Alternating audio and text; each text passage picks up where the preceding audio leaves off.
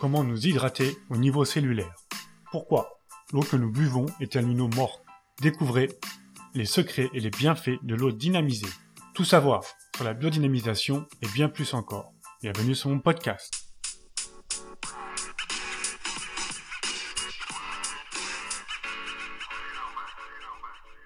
Santé, sport, nutrition, habitudes ancestrales et biohacking.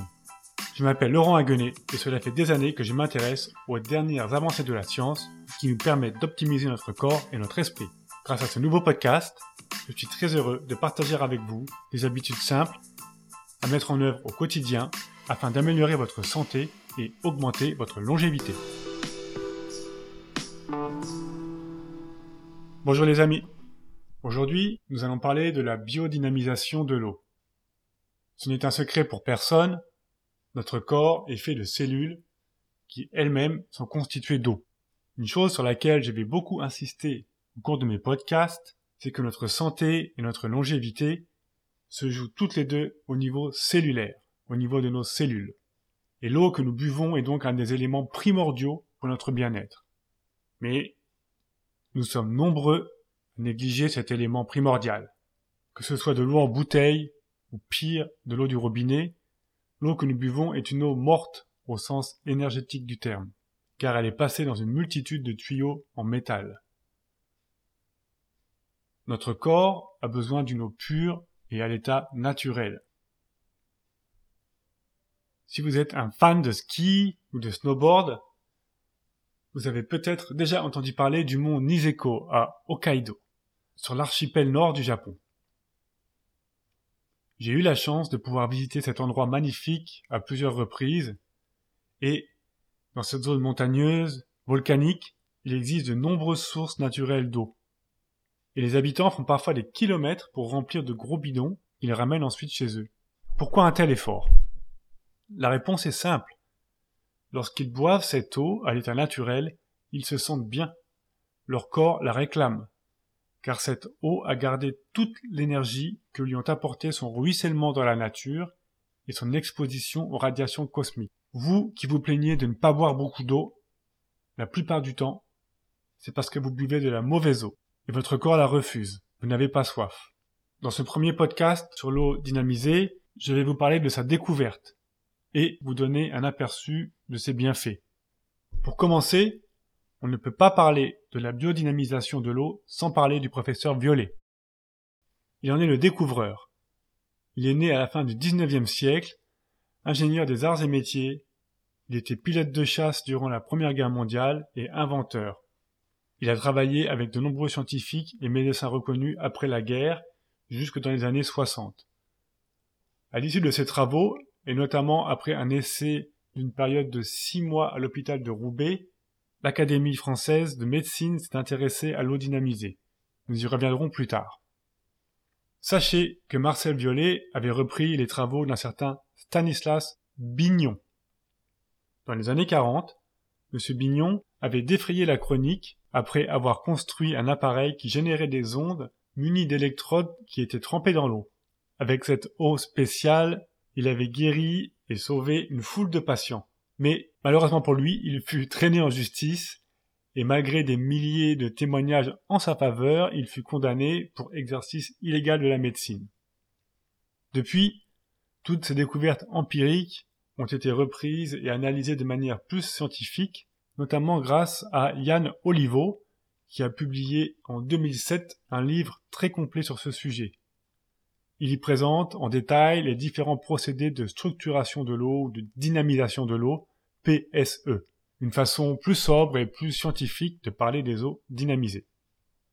Si vous voulez rentrer dans les détails de la découverte du professeur Violet, je vous renvoie à la conférence qu'il a fait quelques années avant sa mort dans les années 60. Elle est disponible sur YouTube, je vous mettrai les liens dans les notes de ce podcast. Elle est un peu longue, elle dure 1h30, alors pour ceux qui n'en ont pas le temps ou la patience, je vais vous donner quelques éléments clés que j'en ai moi-même retirés. Tout d'abord, le professeur Violet insiste sur les pluies d'orage. Il a constaté que ces pluies d'orage ont des effets extraordinaires sur la croissance des légumes. Et d'ailleurs, tous les maraîchers le savent bien, après une pluie d'orage, il faut couper les salades, sinon elles se mettent à monter. Le professeur Violet voyait donc dans les pluies d'orage des propriétés sur les végétaux que l'eau du robinet n'a pas. Ensuite, une grande partie de la conférence est consacrée à résumer tous les travaux et expériences qu'il a pu mener dans des laboratoires, dans des fermes, et même dans un hôpital, qui ont démontré les bienfaits de l'eau dynamisée sur les végétaux, les animaux et même les humains. Le plus important de ces essais se déroula dans le plus grand hôpital de France, l'hôpital de Roubaix. Il fut effectué sur 2000 patients, docteurs et infirmières de l'hôpital. Pendant six mois, tous ont bu de l'eau dynamisée quotidiennement. Un rapport sera envoyé à l'Académie nationale de médecine qui en publiera les conclusions dans son journal officiel. Première constatation, dans la plupart des cas, la durée de la maladie est réduite d'un tiers avec un taux de rechute inférieur. Deuxième constatation, aucune contre-indication n'a été identifiée au cours de l'essai. L'Académie des médecines va ensuite publier un décret qui dit je le cite, Cette eau n'est pas un médicament, mais elle éveille en l'individu un processus d'autodéfense qui n'existait pas auparavant. On peut dire que c'est quand même intéressant que l'Académie des médecines se fende d'un tel décret. Marcel Violet va consacrer sa vie à l'explication de ces phénomènes qu'il a observés. Il inventera notamment un procédé de dynamisation de l'eau par électrostimulation qui est toujours breveté de nos jours l'Académie des médecines reconnaît qu'il est possible que des éléments favorables à la vie cellulaire soient apportés par l'eau traitée avec ce procédé. Et à l'époque, elle a donné un avis favorable pour l'homologation de cet appareil et le traitement des eaux par cet appareil. Mais ce n'est pas tout. Durant cette conférence, le professeur Violet relate aussi des essais à grande échelle qu'il a effectués dans des fermes et où les effets de l'eau dynamisée ont significativement augmenté la croissance des végétaux. Toutes ces expériences et essais sont aussi consignés dans un livre écrit par le docteur Violet, Le secret des patriarches. Et pour en terminer avec la conférence du professeur Violet, je voudrais aussi vous citer cet essai réalisé sur des lapins blancs. À l'époque, ne sachant pas si cette eau stimulée par électro-vibration et de haute fréquence avait des effets négatifs à long terme sur la santé, on a élevé sept générations de lapins blancs qui n'ont bu que cette eau dynamisée. On a constaté que certains de ces lapins vivaient jusqu'à deux fois plus longtemps que la durée de vie habituelle des lapins blancs, et on ne constata aucun effet négatif sur le long terme. Puis, la septième génération fut envoyée dans un autre laboratoire pour faire des essais sur un virus. Alors que leurs congénères qui n'avaient jamais bu d'eau dynamisée mouraient en deux jours, suite à l'injection du virus, eux sont restés en parfaite santé.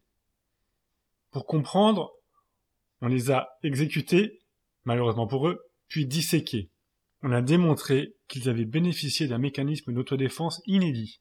Ils avaient développé autour du point d'injection du virus un petit kyste, semblable à un kyste sébacé, qui enfermait, qui encapsulait le virus jusqu'à ce qu'il perde sa virulence. Et le kyste disparaissait au bout de quelques mois. Ces essais furent documentés par le laboratoire Randouin.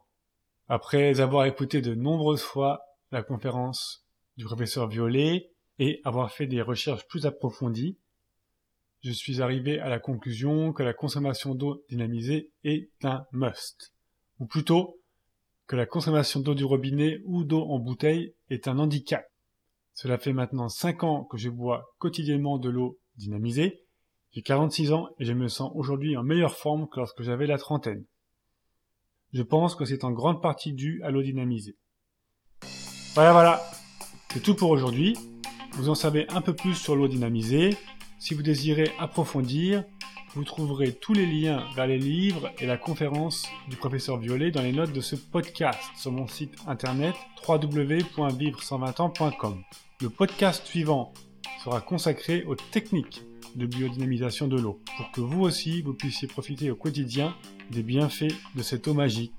Et d'ici là, portez-vous bien.